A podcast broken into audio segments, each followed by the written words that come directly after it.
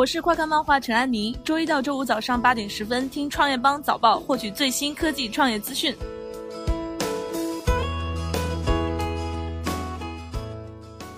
欢迎收听创业邦早报。创业是一种信仰，科技创业资讯尽在创业邦。今天是二零一八年十月八号，星期一，我们一起来关注今天的重要讯息。恒大健康，贾跃亭欲撕毁合约，踢恒大出局。据十月七号恒大健康发布的公告，贾跃亭半年耗尽恒大当年八亿美元，又向恒大提出再提前支付七亿美元，未达目的后提出仲裁，要求剥夺恒大融资同意权以及解除所有合作协议。公司已向联交所申请于二零一八年十月八号上午九时起恢复股份与联交所买卖。滴滴召开司机意见征求会，成为柳青作为一线客服现场听取意见。滴滴前日晚间发文称，十月六号下午，十多位司机师傅应邀来到滴滴公司参加司机意见征求会。滴滴出行 CEO 陈维、总裁柳青、CTO 张博、产品高级副总裁于军、快捷事业群总经理陈听以及各部门负责人作为滴滴一线客服，现场倾听司机师傅们的声音。滴滴称，司机师傅们围绕如何完善平台规则、优化产品功能以及增强司机归属感。等多个方面展开了激烈的讨论。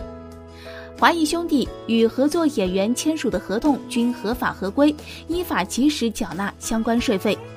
十月七号消息，针对税务部门查处范冰冰阴阳合同等偷逃税问题的情况，华谊兄弟十月七号在互动平台表示，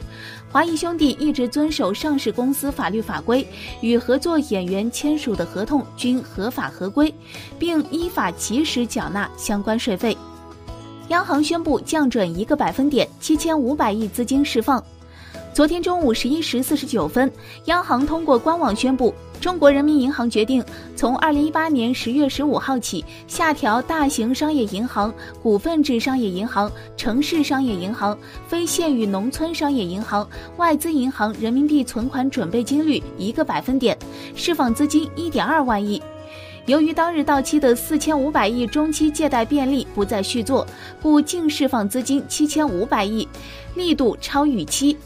国庆实现国内旅游收入近六千亿元，同比增长百分之九点零四。据文化和旅游部数据中心测算，国庆节长假七天，国内接待游客七点二六亿人次，同比增长百分之九点四三，实现国内旅游收入五千九百九十点八亿元，同比增长百分之九点零四。逾九成游客参加文化活动，前往博物馆、美术馆、图书馆和科技馆的超过百分之四十，文化需求旺盛，旅游消费高涨。文旅融合产品备受追捧，富士康美国启动数千人大规模招工。据腾讯科技报道，富士康集团正在投资一百亿美元，在美国建设大型液晶面板基地。据多家美国媒体报道，富士康未来几个月内将举行五场招工大会。这次大规模招聘活动的招聘总规模尚不得而知。不过，在富士康集团液晶面板基地投产时，一共需要数千名员工；而在远期之内，一共需要一点三万名员工。支付宝报道，福州成境外移动支付增长最快城市。十月七号。支付宝发布今年十一黄金周中国人境外消费数据，数据显示，二线城市居民境外消费表现抢眼。福州以百分之七十的人均消费增长率，首次超越北上广，北京百分之四十五，上海百分之六十，深圳百分之二十八，广州百分之二十七，成为境外移动支付消费增长最快的城市。